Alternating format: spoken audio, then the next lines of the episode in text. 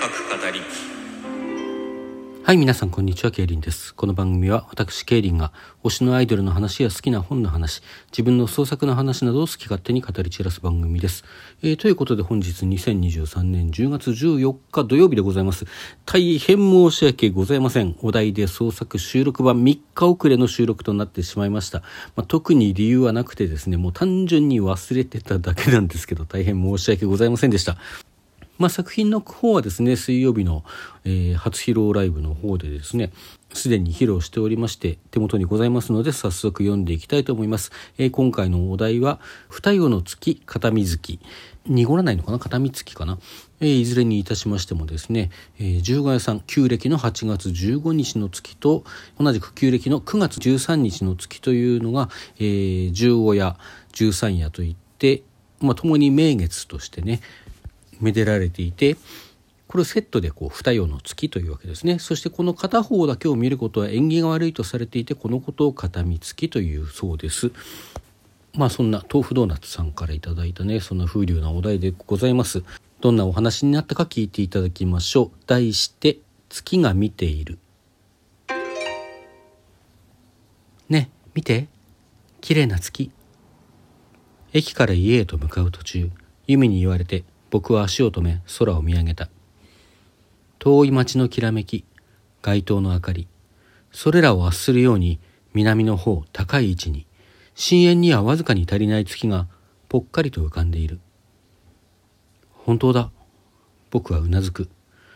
そういえば十三夜だね。何それ。由美は言う。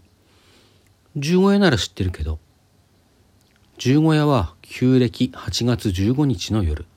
十三夜は同じく9月13日の夜。昔は十三夜の方がメジャーなお月見の日だったらしいよ。へえ。確かにいい月。由美はそう言ってなおしばらく月を見上げていたがふと首をかしげた。あれ？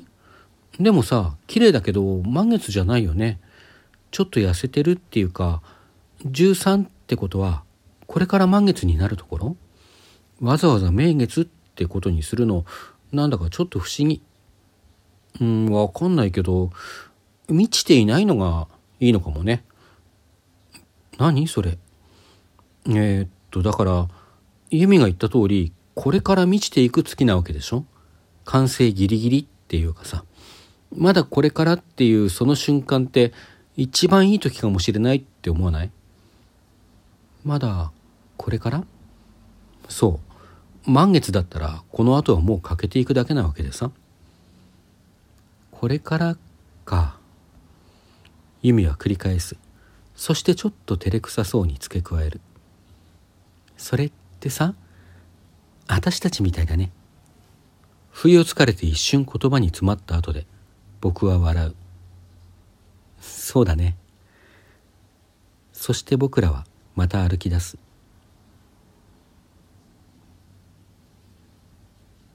そうだね。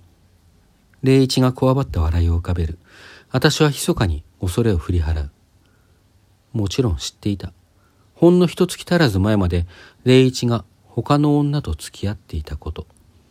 それどころかその子にちょっと気があった知り合いを焚きつけて霊一から彼女を奪わせたのは私自身だった。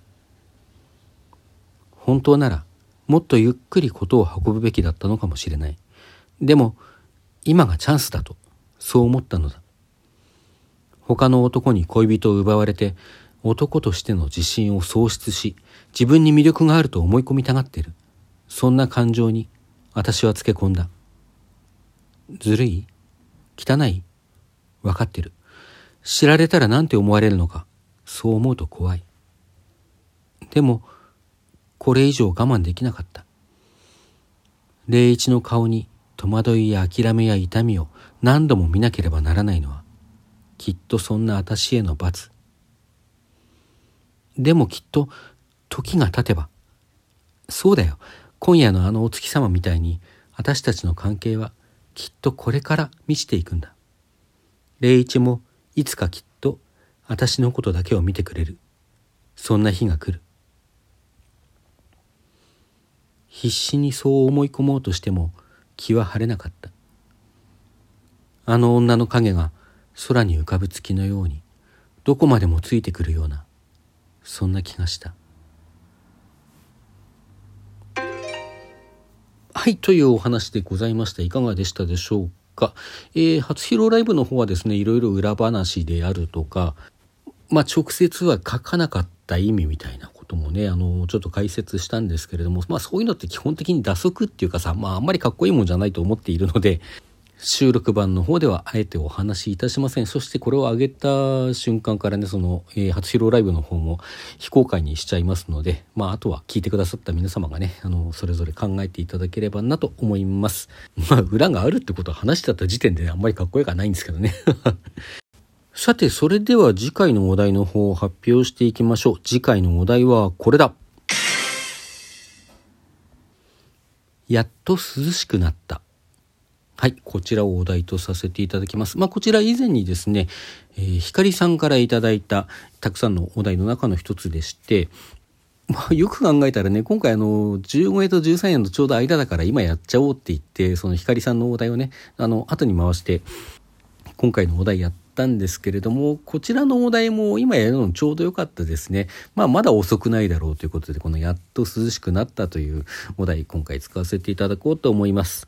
まあ、皆様お住まいの地域によるかなとも思うんですけれども、私の住んでいる関東はですね、ちょうどやっぱりこう、やっと秋になったなという感じの、まあそう感じるようになってからやっぱり1週間ぐらい過ぎてるからね、もう1週早くてもよかったかなっていう感じはするんですけども、9月からねそろそろちょっと涼しくなってきたかなというような日はあったんですけれども10月入ってから急激に涼しくなった感じはいたしますね。まあ、皆さんも服装ですとかね寝具ですとかのあのあと部屋の温度管理とかのね洗濯を誤たず風邪など召されませんように十分お気をつけてお過ごしください。さて当企画お題で創作では常時参加者を募集しております。まあ、本来でしたら水曜日、今回3日遅れ土曜日になってしまってますけども、このお題で創作というふうに銘打たれた収録の方でですね、次回のお題というのを発表いたしまして、そのお題に基づいて翌週の水曜日までに何らかの創作をして、それをラジオトーク上で発表していただくという企画でございます。